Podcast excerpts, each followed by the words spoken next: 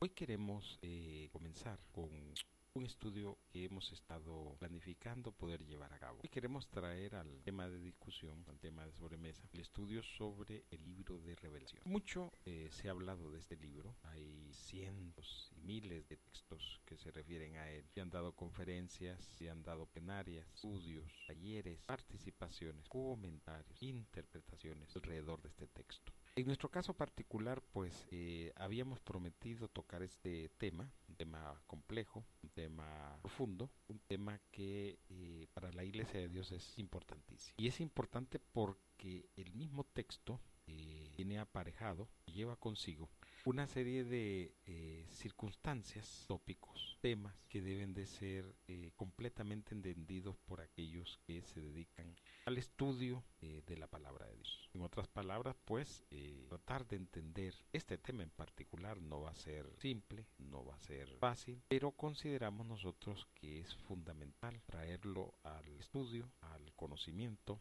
y al desarrollo de lo que tiene que ser el entendimiento de la palabra de Dios. Vamos a tratar de poner algunas eh, estructuras que nos permitan soportar todo el conocimiento aquí entregado, o mejor dicho, revelado.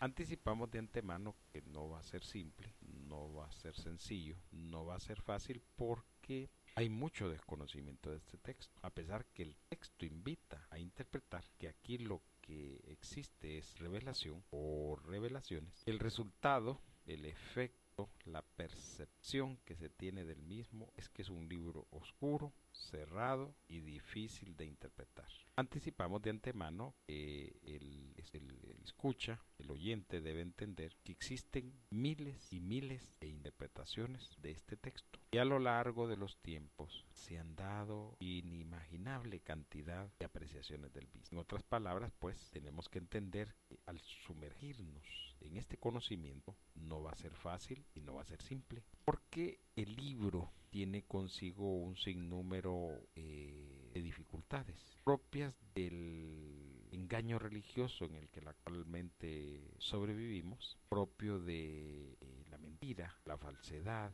la distorsión, propio de, la destrucción que se quiere de la verdadera fe.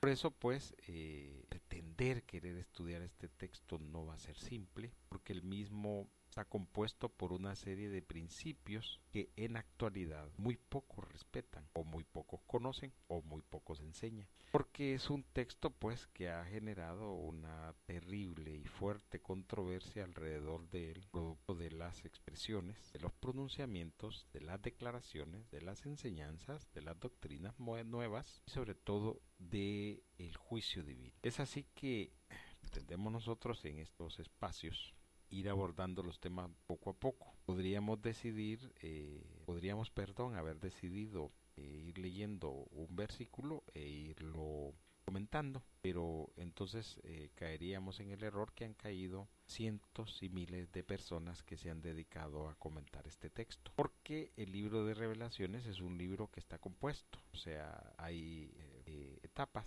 fases que tienen que ver con una cosa o con otra, pero que no van sucintas, no van concatenadas, no tienen un hilo conductor eh, de inicio al final, sino que el texto está hecho para aquellas personas que se supone que entienden o tienen conocimientos previos de profecía, de visión, de revelación, de interpretación de tiempos, señales. En otras palabras, como el mismo texto lo recoge, es para los siervos de Dios. Y normalmente se ha interpretado que siervo de Dios es todo aquel individuo que supone o se supone o presupone que es siervo de Dios. El problema es que en actualidad los, entre comillas, siervos de Dios no tienen nada que ver con Dios. Pero ellos eh, se autodenominan, se autoetiquetan, se autonombran siervos de Dios. Pero como vamos a ir aprendiendo nosotros, eh, el siervo de Dios no es el que dicen los grupos religiosos o las doctrinas religiosas modernas, es, sino que el siervo de Dios es el que está constituido, identificado, reconocido declarado, ungido por Dios mismo. Así que como ven, eh, tenemos una serie de, dificultades, un montón de paredes, un montón de puentes rotos, un montón de brechas que no nos va a ser fácil eh, poder pasar o poder evadir o poder arreglar. Y eso es producto de que, eh, como lo hemos repetido siempre, este asunto del libro de revelaciones es un asunto complejo. Y es complejo no por el texto en sí, sino que es complejo por el momento en el que vivimos nosotros. Y así fue complejo para los del primer siglo, y así fue complejo para los de los distintos siglos, y así ha sido complejo para todo el mundo porque los tiempos que se viven son tiempos complicadísimos, muy, muy, muy complicados. es así pues que eh, pretendemos nosotros, perdón, ir eh, fraccionando el texto, colocando las piezas en el lugar que a cada una le corresponde e ir entendiendo de acuerdo a, la eh, interpretación correspondiente el sentido, el propósito, el objetivo, el significado del mensaje. Eso no va a ser simple, no va a ser fácil. Perdón, porque, como repito, a este libro ya le llega una serie de dificultades nacidas de los enfrentamientos con las distintas doctrinas, tanto paulinas, pedristas, juancistas, y pues eh, eh, la fila o la lista podría continuar de individuos que han pretendido hacer de este texto eh, el texto particular de ellos cuando se les olvida que el mismo pertenece a Dios, porque la, es el plan de Dios para el final, y que ese plan le fue, eh, ¿cómo se llama?, entregado al único digno de poderlo recibir. entendemos, conocemos, sabemos y está declarado en el mismo texto que solo es uno y su nombre es el Mesías Jesús. Así que cualquier otro personaje que pretenda querer eh, tener derechos de autor o pretenda querer eh, asumir eh, posiciones de autoridad con relación a este texto, pues anda muy mal. Porque el mismo claramente define la, de dónde nace, la autoría y quién es el único digno del mismo. Entonces, eh, imagínense ustedes tener que agarrar el texto de, de, revelaciones y colocarlo en contexto para que podamos comprender él y los mensajes incluidos en el mismo. Entonces, eh, no va a ser una labor fácil, no va a ser nada sencillo, pero vamos a hacer todo lo que esté a nuestro alcance para que podamos compartir el mensaje aquí plasmado que viene del mismísimo Dios y que nos fue entregado por el Mesías Jesús. Entonces vamos a tratar de respetar los protocolos, los procedimientos, las reglas que se han dictado a través de los tiempos con relación a los distintos dones y poderes que en este texto se encuentran. Es así pues que vamos a ubicar las cosas en su contexto, vamos a decir las cosas tal cual son vamos a respetar las reglas y con estas reglas nosotros vamos a hacer lo que tenemos que hacer, que es comprender el libro de revelación. Entonces, eh, con eso en mente, yo espero que podamos ir limpiando la basura que se nos haya ido acercando o formando alrededor nuestro con relación a doctrinas paganas, a doctrinas romanas babilónicas, a, herejías, a mentiras, a engaños, que nada tienen que ver con este texto. Porque eso es fundamental. O sea, tenemos y estamos obligados forzosamente a limpiar nuestro camino para que podamos andar correctamente y podamos entender este texto. Porque si no, nos vamos a volver a encontrar eh, como pasa con cientos y miles de personas que se han metido a comentarlo y se han extraviado. Entonces, eh, de antemano, yo espero que podamos tener los espacios suficientes para irnos comprendiendo, ir analizando, ir interpretando e ir haciendo las cosas correctamente. Y en la medida que vayamos mostrando los principios, pues que nos vayamos entendiendo, que vayamos aceptando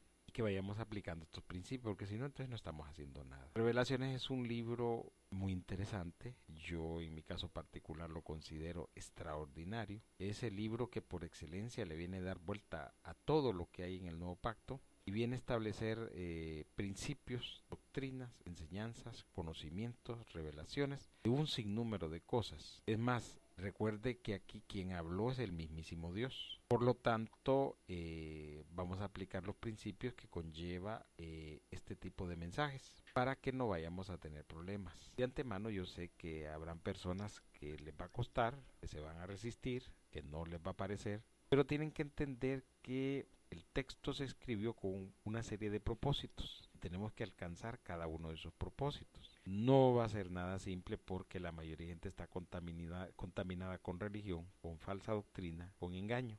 Ya tienen elaboradas una serie de estructuras que creen ellos que son la voluntad de Dios. Pero si algo podemos decir nosotros antes de comenzar este estudio es que la única voluntad de Dios manifestada de principio a final está en Apocalipsis.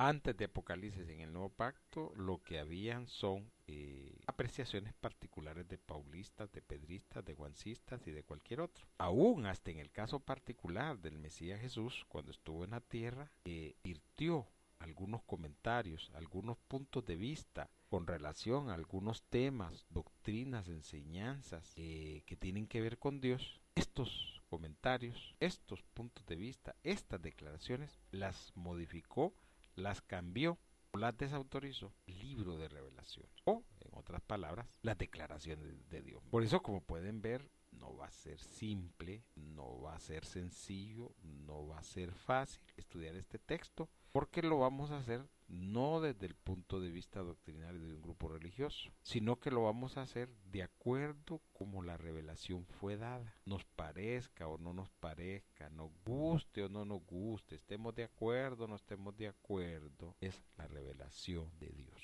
Por eso pues eh, esperamos que lo que vamos a enseñar, lo que vamos a compartir, de lo que vamos a hablar, le permita a usted comprender este libro de revelaciones y tenerlo y verlo desde una óptica, desde un ángulo distinto y diferente, y diferente, perdón, que le permita aplicarlo a su vida. De antemano esperamos que si usted tiene alguna pregunta, alguna inquietud, alguna duda, pues nos las haga saber. Para eso pues hemos dispuesto la, página oficial de la Iglesia de Dios, que es de dios.tk. Ahí nos puede escribir, ahí nos puede contactar y pues de antemano esperamos que el libro de revelaciones tenga, eh, eh, ¿cómo se llama? Eh, tenga algo que decirle a usted y algo que decirle a su vida. Muchas gracias. Bien. Continuando con el estudio de Apocalipsis o Revelaciones, vamos a hacer nuestro primer eh, encuentro con el texto. Para ello, consideramos nosotros que eh, necesitamos primero poner una pequeña base que nos permita ubicarnos en la medida de lo posible en el punto correcto de las cosas. Y es que, como sostuvimos en la introducción, en el introito, este libro de revelaciones es un libro que ha generado un sinnúmero de polémicas, a tal grado pues que casi no es texto de predicación, mucho menos texto de enseñanza, por las complejidades del mismo. Estoy leyendo yo aquí en la versión Reina Valera 60, que es la que ha sido la más eh, estandarizada eh, y la de mayor uso. Estoy leyendo el inicio del libro dice eh, en, su título el Apocalipsis de San Juan. Eso es lo que escribieron los que redactaron este texto. Obvio que eso de San Juan huele más a paganismo, a Babilonia y a la romana, porque eh, eso de San no, no es propio del creyente, no se practica, no es un título, no es algo que se deba de usar. Pero bueno, eso es lo que está escrito aquí como título y miren qué cosa tan más interesante. Eh, estas personas o estos personajes que escribieron este título, eh, uno puede deducir cuánto conocimiento o cuánto desconocimiento tenían del mismo. Porque eh, el texto en su conjunto deja muy, muy claro, muy, muy, muy especificado a quién le corresponde el libro o de quién es la revelación. Entonces, ¿cómo se llama? nos llama la atención como se puede leer, que eh, el texto se le imputa o su autoría se le adjudica a alguien que no tuvo nada que ver en el asunto. Porque eh, según la línea que sigue el texto, hay cosas que quedaron como, bien establecidas, también claras. No sé si no se necesita tener, eh, ¿cómo se llama?, cuatro dedos de frente para entenderlo. Y entonces, ¿a qué nos estamos refiriendo? Bueno, hay que establecer los puntos de referencia. Dice el capítulo 1, versículo 1 del libro de Apocalipsis o de revelaciones lo siguiente. La revelación dice de Jesús el Mesías que Dios le dio para manifestar a sus siervos las cosas que deben suceder pronto.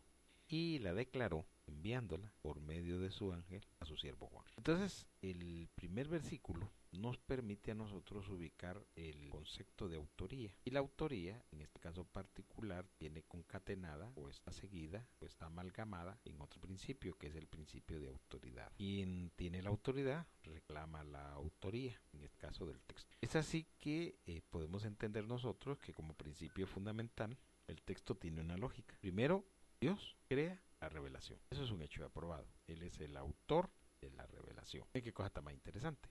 El texto no permite imputarle o adjudicarle a nadie más que no sea Dios, el creador de la revelación. Y esto es un hecho fundamental, consideramos un hecho importantísimo, porque solo Dios tiene el poder de crear. Nadie más crea, solo Dios. Y esto ha sido un debate, una lucha, un enfrentamiento, un cuestionamiento con relación a estos asuntos de la creación. Tal es así que eh, muchos que adversan a Dios pretenden quitarle uno de estos poderes. O sí, lógica, ¿verdad? Porque es Dios. Y aquí nosotros podemos corroborar que es Dios quien creó la revelación. Porque uno de los principios fundamentales de Dios es real, ¿verdad? Porque es Dios. Entonces cuando el texto dice que Dios le dio, debemos nosotros ir más allá de esta declaración y entender que Dios creó la revelación. ¿En qué cosa está más interesante, va? Porque hay algunos eh, que consideran y aquí podríamos entrar en un profundo debate con relación a la omnisciencia de Dios o a la, o a la sabiduría de Dios o al conocimiento de Dios. Y es ahí donde creo yo que eh, algunas personas por eso se pierden. Como les dije, eh, el texto lo vamos a estudiar de una forma tal que podamos ir captando el mensaje. O sea, de nada sirve comentarlo y hablar de hechos históricos o enseñar eh, geografía, arqueología, lingüística, si ese no es el meollo del asunto, en este caso particular. En este caso particular, lo que nos interesa es el mensaje. Obvio, el mensaje va a estar codificado. ¿Y por qué va a estar codificado? Porque el mismo texto nos habla de un código de seguridad. Bien, qué cosa está más interesante, ¿va? Vamos a desvelar otra cosa.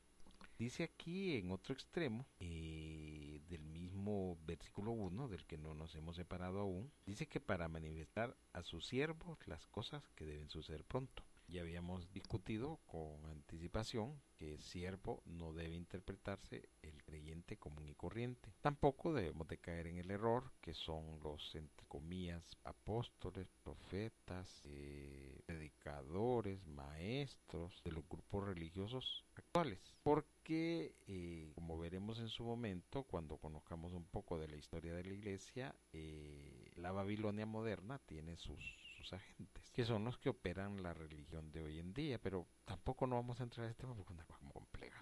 Imagínense querer eh, eh, ocultar las bases de la religión. Uy, eso sería, bueno, yo creo que es interesante y creo que es fundamental que los que se sepan, pero pero sería una cosa terrible, terrible, terrible, porque hay un montón de gente que no entiende una serie de cosas y creo yo que con ese tema pues saldrían corriendo.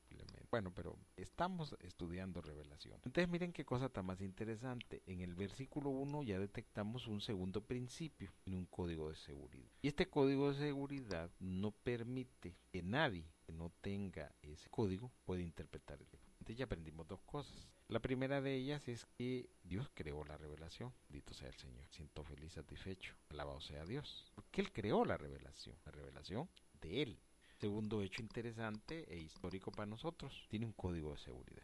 Y este código de seguridad es tan importantísimo. En otras palabras, este texto es de carácter monopólico. O sea que por más que las personas quieran robarse la revelación aquí dada, si no cumple los principios fundamentales que tiene este texto, no se va a llevar nada. Así que eh, podemos ver nosotros con claridad que Revelaciones, como dijimos en el introito, es un libro complejo, no es simple porque está hecho de tal manera que cumpla con su propósito en aquellas personas a las que se les autorizó el conocimiento. Entonces, estamos leyendo aquí en el texto, en la primera parte del versículo 1, que es primero es la revelación del Mesías Jesús, contraviniendo lo que dice el título El Apocalipsis de San Juan. Mire qué cosa más interesante. El versículo 1, el capítulo 1 comienza que es la revelación del Mesías Jesús. Y esto tiene que, es por algo que lo dice. Obvio que cuando lo analicemos a profundidad, cuando llegue su momento y lo analicemos a profundidad, vamos a entender por qué está esa declaración. Muchos creerán que es por, por X, por Y, por Z, no, pero tiene un sentido, tiene un propósito. Entonces, ya encontramos el primer problema, y este problema está concatenado con todos los demás problemas. Cuando el ser humano mete las manos en asuntos de Dios, se dan una serie de hechos. El primero de ellos es que empieza a reducir la imperfección. Segundo, la contaminación. Y tercero, se da una especie de nebulosa que no deja ver bien las cosas. Entonces, de antemano ya sé yo que, eh, y con, plena autoridad, pleno conocimiento, puedo decir porque el conocimiento lo da revelaciones. El título que le pusieron quienes escribieron esta versión de las escrituras está pésimo. Debió decir el Apocalipsis del Mesías Jesús o de Jesús el Mesías, pero no el Apocalipsis de Juan porque no es de él. Y aquí no se está hablando de un simple título, se está hablando de autoría y de autoridad. Eso también ya lo leímos en el versículo 1. ¿Quién tiene los derechos de autor? Bueno, el versículo 1 ya nos dice a nosotros quién tiene los derechos de autor. Y nos dice además que esos derechos de autor fueron traspasados. Alguien creó la revelación y este alguien, Dios, gloria a Dios, se la traspasó al Mesías Jesús. Por eso el texto comienza con un desafío, la revelación del Mesías Jesús. Y ese desafío tiene un sentido, tiene un propósito. Pero además de eso ya aprendimos, ya se nos reveló que la autoría es de Dios. Por lo tanto, revelaciones fue creado por Dios mismo. Por lo tanto, todo lo que diga Dios nos importa, nos interesa. Y queremos saber qué dice Él para obedecerlo y observar sus palabras. Tercer asunto que hemos encontrado en una navegación hacia vuelo de pájaro del versículo 1, que tiene un código de seguridad. Por lo tanto, si usted no tiene ese código de seguridad, si usted no tiene los principios que rigen este texto, entonces lo que va a ocurrir es que usted va a empezar a interpretar mal las cosas y se van a dar cosas raras que no es lo que el pasaje quería. Entonces eh, yo creería de que con estos tres eh, eh, con estas tres bases que hemos colocado ya podemos avanzar otro poquitito más en este estudio de Apocalipsis porque lo vamos haciendo poco a poco por la intensidad y la magnitud de las cosas que en él se registran y que en cada una de nuestras participaciones usted pueda, eh, ¿cómo se llama?, irse, eh, ir aprendiendo e ir guardando en su corazón la enseñanza y la sabiduría de Dios. Así que yo espero que de ahora en adelante usted respete este conocimiento y diga, bueno, yo ya sé que la revelación o el libro de Apocalipsis de Jesús el Mesías, no Juan, Juan no tiene nada que ver en esto, él solo fue un, un siervo que redactó el texto, pero que la autoría y los derechos de autor ya están bien definidos en el mismo texto. Dios creó la revelación y Dios traspasó esos derechos de la creación al Mesías Jesús, su Hijo amado y nuestro Señor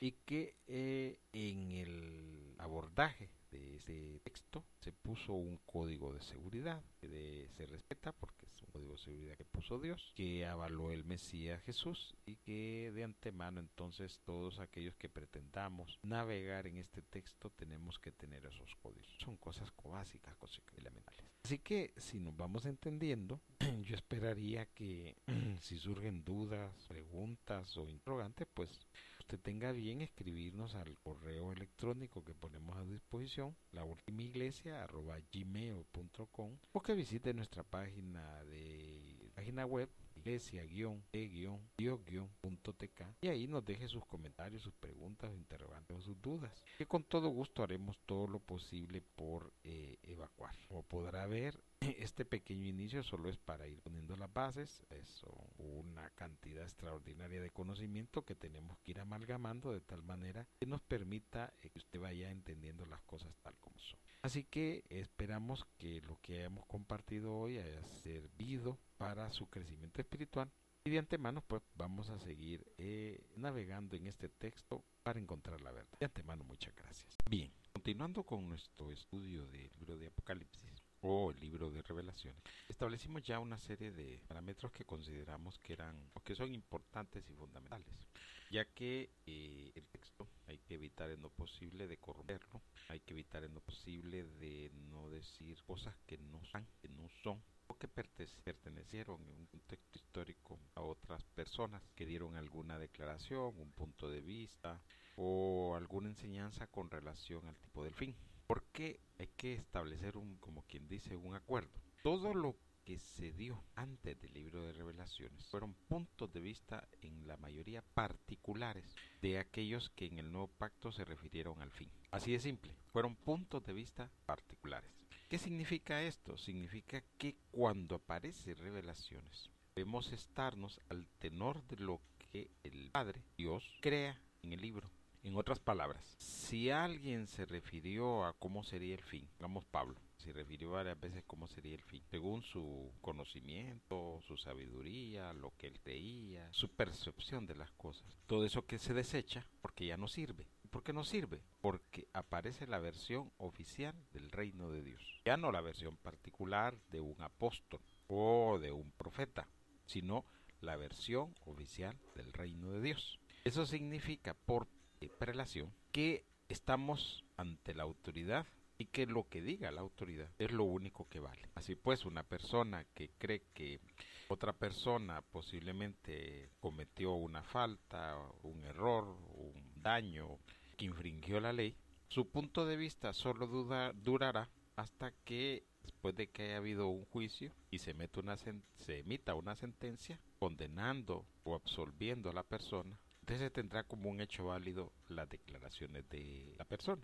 Caso contrario es una apreciación personal que en un momento determinado si una sentencia dice lo contrario, entonces está al tenor de lo que dice la sentencia. En este caso particular ocurre lo mismo. Hay grados y el máximo, el máximo grado de todos es Dios. Por lo tanto, todo lo que haya dicho cualquier persona, un apóstol, un profeta, un visionario, un evangelista, queda relegado cuando Dios habla. Porque cuando Dios habla, Dios habló.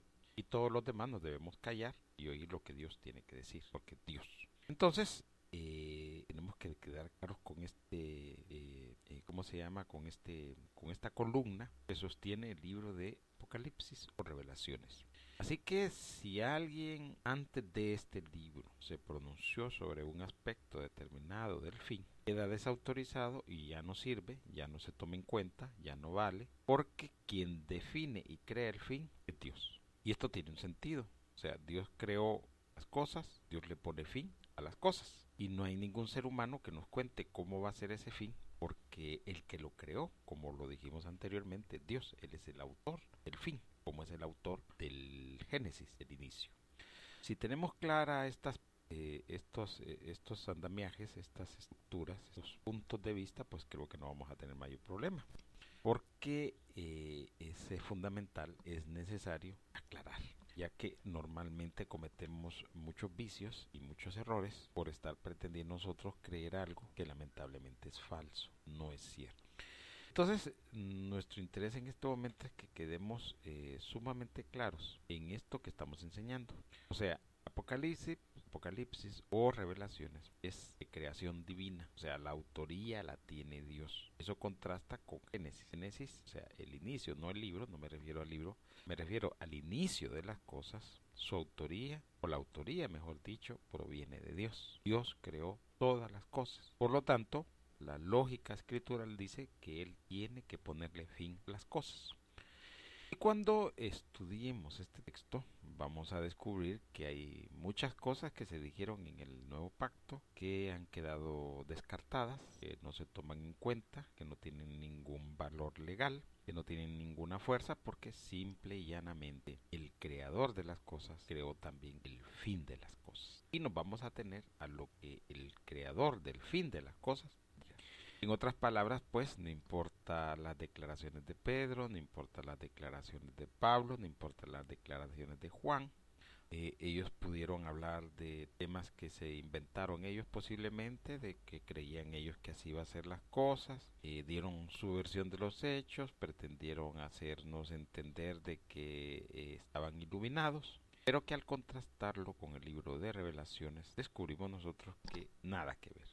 Y ese nada que ver tiene un sentido, tiene un propósito, porque Dios al crear el fin desautoriza a todos los que se hayan referido al mismo. No importa quién sea, no importa que sea, hasta el mismo Mesías Jesús es desautorizado porque quien crea el fin es Dios. Por lo tanto, sus declaraciones en su contexto, en el entonces que las haya dado, tienen que actualizarse de acuerdo a la voluntad de Dios. Y esto estar muy bueno. Por eso nace el libro de revelaciones, por eso tiene ese sello particular, esa autoría particular de Dios. Y por eso nosotros eh, estamos estudiándolo, porque tiene que decirnos mucho con respecto a cómo va a ser el final de las cosas. Alejándonos, claro, de cualquier versión paulina, de cualquier versión pedristra o de cualquier versión juncista o de cualquier otro personaje del nuevo pacto. Porque en definitiva eh, cuando Dios habla, Dios habló y respetamos la palabra de Dios, que en este caso particular es la palabra de Dios. Visto desde otro punto de vista, pues entonces lo que podemos interpretar, lo que podemos entender es lo siguiente. Hasta antes del libro de revelaciones tenemos un conjunto de libros que se dice, que se cree y que en algunos particularmente sí se habla de alguna autoría, fueron escritos por los apóstoles del Mesías Jesús. Esta autoría de ellos eh, tuvo su peso en su momento, para bien o para mal, pero lo tuvo. Pero llegado el libro de Apocalipsis, nos encontramos con un hecho bien interesante, un hecho que consideramos fundamental. Y es que este libro nos ha revelado, miren qué cosa más interesante, nos ha revelado un principio fundamental. Un principio que contrasta con todo. Dios inició las cosas, Dios le pone fin a las cosas. Porque revelaciones es el fin cosas, tal como nosotros las conocemos. Y aquí estamos hablando del sistema, aquí estamos hablando de las estructuras creadas por el ser humano, de la sociedad, aquí estamos hablando de todo. Dios a todo esto le puso ya un término de final. Y ese término de final va a estar bien interesante porque Revelaciones cuenta historias profecías y visiones, señales y prodigios increíbles, signos de un final. Por lo tanto, pues eh, yo les eh, recomiendo muy respetuosamente que nos atengamos a lo que se escribió en Apocalipsis y le demos la beligerancia y la importancia que el texto tiene, porque Apocalipsis viene a darle vuelta a casi todo el nuevo pacto con relación a la iglesia. No estamos hablando con relación a los judíos, porque los judíos, ese es un tema aparte, ellos eh, observan y eh, se limitan a los textos que ellos ya tienen. La iglesia, por su lado, va por otro camino y sigue otras recomendaciones, otras enseñanzas, otras doctrinas, eh, otra palabra. Por lo tanto, hagamos la división, que la división creo yo que es en este caso particular muy importante. Tan importante que esa misma división se acentúa en el libro de Apocalipsis. Y es, creo yo, eh, fundamental entender. Aquí tenemos el autor del fin. Y el autor del fin ha definido con suma claridad cómo deben terminar las cosas, con suma claridad. Nos parezca, no nos parezca, nos guste, no nos guste, estemos de acuerdo, no estemos de acuerdo, el fin está ya definido. Y esta definición, la hizo es el mero mero, quien la hizo es Dios. Ya no nos interesa si salen películas, si salen profecías, si salen enseñanzas, si salen declaraciones con relación a que va a ser de esta manera, de aquella manera o de otra manera, porque ya está corroborado 100%, el fin ya tiene su agenda a desarrollar. Y aquellos que entiendan esa agenda no van a tener mayor problema. Pero eso va a depender de quienes quieran respetar la voluntad de Dios, quieran respetar la palabra de Dios, porque en este caso particular podemos estar 100% seguros que lo escrito aquí, en un gran porcentaje, es la palabra de Dios. Entonces, en definitiva, yo eh, nosotros los invitamos a ustedes a hacer un estudio eh, profundo, concienzudo, detallado con relación a este texto del fin, libro de revelaciones. Creemos también que podrían generarse una serie de preguntas, interrogantes, dudas y cuestionamientos válidos que deberían de ser abordados en su momento. Y esperamos que así ocurra. Si usted eh, tiene eh, algún interrogante o alguna inquietud, pues puede escribirnos al correo electrónico la. Puede también visitar nuestra página web iglesia-e-dios.tk y este cómo se llama hacernos sus comentarios que con gusto los vamos a leer y vamos a responder. Pero en este momento lo que más nos interesa es dejar bien establecido todos los parámetros que vamos a usar con el libro de revelaciones. Queremos que quede bien acentuado en su mente, en su corazón, en su espíritu, que este libro de revelaciones, la autoría le pertenece a Dios. Por lo tanto, todo lo que Dios diga con relación a este texto es palabra de Dios y debe ser respetada por todos nosotros.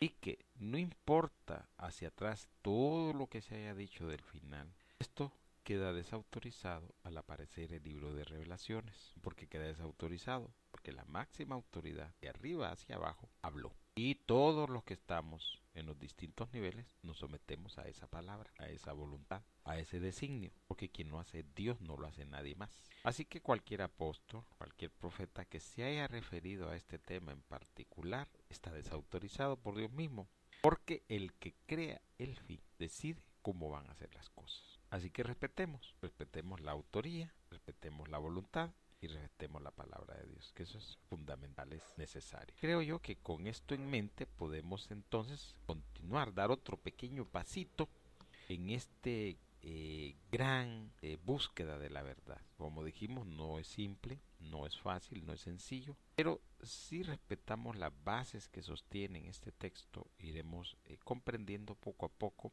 lo que aquí se revela, lo que aquí está lo que aquí se nos quiere enseñar. Así que de antemano pues esperamos que este aporte que estamos dando por parte de la Iglesia de Dios sirva para que usted vaya aprendiendo más lo que tiene que ver con este gran texto que vino, como decimos nosotros, a cambiar la visión de las cosas, a darle otro rumbo a toda esta situación y a plantearnos eh, algunas interrogantes que son fundamentales. De antemano, muchas gracias. Bien, continuando con nuestro estudio del libro de revelaciones, queremos dar otro pequeño avance, porque consideramos que eh, tenemos que seguir caminando en este largo recorrido sobre una de las, uno de los textos más extraordinarios que se hayan escritos. Es extraordinario porque en contraste con Génesis, el libro de revelaciones o Apocalipsis es un libro bastante completo. En el caso del Génesis, lamentablemente no podemos decir lo mismo porque tiene muchos errores, tiene muchas fallas, hay mucha alguna incidencia humana con relación a él, mientras que en el caso particular de este trata de ser lo más literalmente posible con respecto a la voluntad de Dios. Pero no vamos a entrar en, estas, en estos parangones de estos libros porque ya de por sí el texto es largo, son 22 capítulos, y no es simple, no es fácil. Y a querer contrastar eh, un texto con el otro, pues creo que ya no, ya no nos haría, no nos serviría para el estudio. Eh, en este momento lo que queremos aprovechar es hablar un poco sobre el sistema de seguridad que le han impuesto a este texto. Este sistema de seguridad lo encontramos eh, en el versículo 1, cuando se habla que para manifestar a sus siervos las cosas que deben suceder pronto. Aparentemente no significa eso que decimos nosotros, pero solo es aparentemente porque volvemos al mismo punto de discusión. El texto está cifrado de tal suerte, de tal manera que solo puede ser entendido por los siervos. No es para el público en general, no fue la idea, por lo menos es lo que entendemos del primer versículo, que no es la idea esto sea de conocimiento general, sino de conocimiento restringido. Entonces, veamos nosotros eh, a través del mismo texto dónde están esos mecanismos de seguridad de los que nosotros hablamos. O sea, tiene que tener una lógica tiene que haber un punto donde se corrobore o se compruebe las cosas. Para poder entender que sí, lo que sí tenemos nosotros frente a nosotros es un texto bien seguro, codificado, que no pueda ser eh, manipulado por ninguna persona y el que pretenda manipularlo pues va a recibir consecuencias. Entonces eh, veamos nosotros primero eh, otro versículo, el versículo 3 del capítulo 1. Aquí viene una declaración bien interesante. Dice el versículo 3 del capítulo 1. Bienaventurado el que lee y los que oyen las palabras de esta profecía y guardan las cosas en ella escritas, porque el tiempo está cerca. Miren qué cosa tan más interesante. Ya tenemos una apreciación particular con relación a cómo debe verse el texto. Dice las palabras de esta profecía que contrasta con lo que dijimos anteriormente de la autoría divina, de la autoría de Dios. Entonces, encontramos en el versículo 3 del capítulo 1 una bienaventuranza. Es de los pocos textos que tiene en su haber una aventuranza. Vuelvo a repetirla. Bienaventurado el que lee y los que oyen las palabras de esta profecía y guardan las cosas en ella escritas, porque el tiempo está cerca. Entonces, ya encontramos en las medidas de seguridad un primer punto y es una bienaventurada. Será bienaventurado aquel que se dedica en términos generales al estudio del libro de revelaciones. Porque eh, se dan tres hechos fundamentales. Uno es el que lo lee, otros son los que lo oyen y no solo lo oyen, sino también guardan las palabras, guardan las cosas en ella escritas. Miren qué cosa está más interesante. Este texto nos da a nosotros una radiografía de un momento en particular que se vivió cuando se daba este libro de revelaciones. ¿Y cuál es el momento particular? O sea, ¿qué radiografía nos están compartiendo, nos está compartiendo el escritor en este momento? Dice él que hay dos tipos de sujetos que estaban en ese momento, viviendo ese entonces. Uno es el que leía los rollos del Apocalipsis. Porque recuerden que cuando se escribe este libro, este libro se escribió antes del primer siglo, ¿verdad? Antes de que el primer siglo, perdón, antes de que se cerrara el primer siglo. Entonces, eh, no habían como que muchas copias porque primero eran caras. Segundo, no es que cada quien andaba su texto y lo podía leer solo. No, el mismo pasaje nos ilustra y nos permite ver a través de esa misma radiografía que alguien se ponía a leerlo y lo leía para otros, o sea, congregaciones o reuniones. Por eso dice, bienaventurado el que lee y los que oyen las palabras de esta profecía. Porque el que lo lee, ahora ya sabemos nosotros que lo lee a, alta voz, a voz abierta, y los demás lo oyen y puede que sean oidores olvidadizos o pueden ser individuos o personas que guardan en sus corazones las palabras. Entonces ya tenemos esta primera radiografía, pero nos faltaría una segunda radiografía para poder corroborar que este, ¿cómo se llama? Este texto tiene una eh, un sello de seguridad, está protegido y que aquellos que pretendan quererlo vulnerar pues se van a llevar unas consecuencias terribles. Dice Apocalipsis 22, versículo 18. Eh, lo siguiente.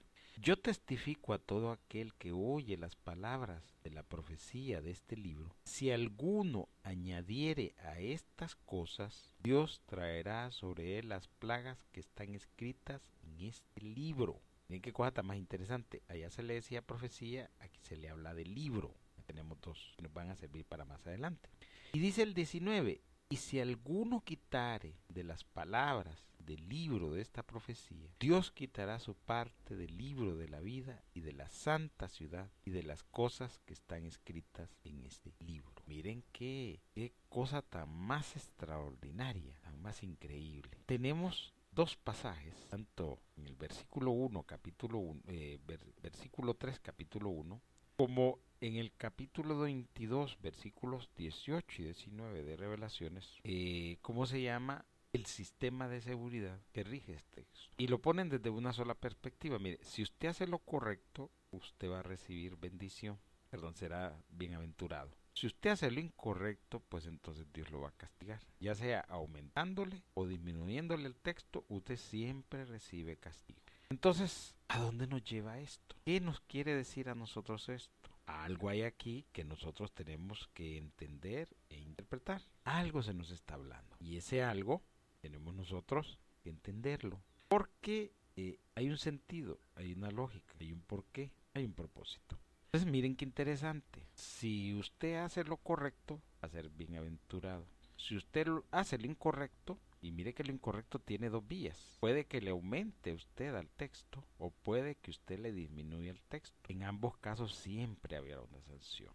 Esta, esta, esta, ¿cómo se llama? Eh, esta bienaventuranza y esta maldición nos recuerda en un contraste con otro suceso que ocurrió ya hace miles de años. Creo que si no me equivoco, este caso parecido acaeció con Josué. Veamos, vayamos a Josué capítulo 8, versículo 33 y 34. Y leamos lo siguiente. Dice Josué 8:33. Y todo Israel con sus ancianos, oficiales y jueces estaba de pie uno estaba de pie a uno y otro lado del arca, en presencia de los sacerdotes levitas que llevaban el arca del pacto del eterno Dios. Así los extranjeros como los naturales. La mitad de ellos estaba hacia el monte Gerizim y la otra mitad hacia el monte Ebal. De la manera que Moisés, siervo del Eterno, lo había mandado antes para que bendijese primeramente al pueblo de Israel. 834 Josué. Después de esto leyó todas las palabras de la ley, las bendiciones y las maldiciones, conforme a todo lo que está escrito en el libro de la ley. Tiene un contraste. Porque hemos detectado, hemos encontrado que este libro tiene bendiciones y maldiciones también. Miren qué cosa tan más interesante. Con Josué podemos encontrar el contraste entre la ley y la revelación. A la ley se le aplicó el principio de bendición y de maldición. O sea, en otras palabras, si usted cumplía la ley, pues iba a tener